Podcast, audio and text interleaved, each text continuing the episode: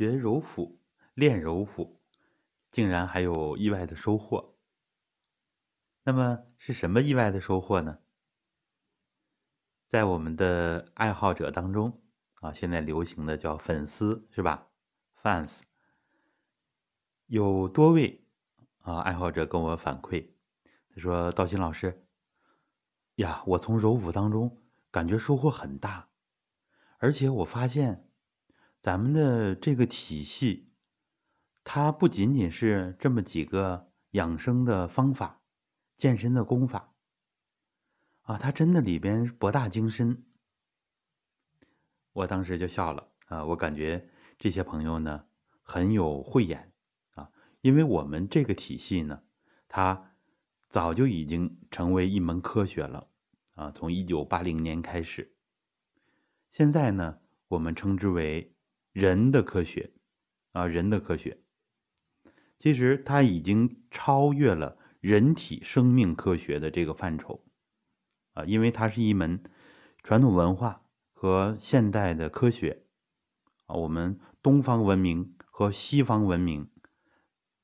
互相结合，取长补短啊，这么一门学问。所以大家看我们的柔腹课程里边，讲到了经络，讲到了气血，讲到了八会穴，同时。我们还回复大家，为什么揉腹要顺时针揉，揉中脘？那么就是因为胃它蠕动的方向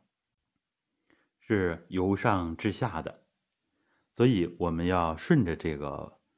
蠕动的方向来揉。这其实就结合了现代的解剖与人体的生理学，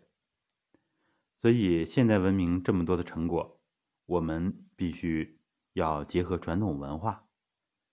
把外求法和内求法结合起来，这就是我们这个科学的体系，可以称之为完人智能学，啊，或者是其实几十年前就提到了人的科学，因为我九十年代接触这个体系，我是在上学的时候，体育课体育老师教我们的。当时呢，我记得九六年左右就提出来叫做人的科学。如果说人体，那么就相对的局限，因为我们人还有意识的存在，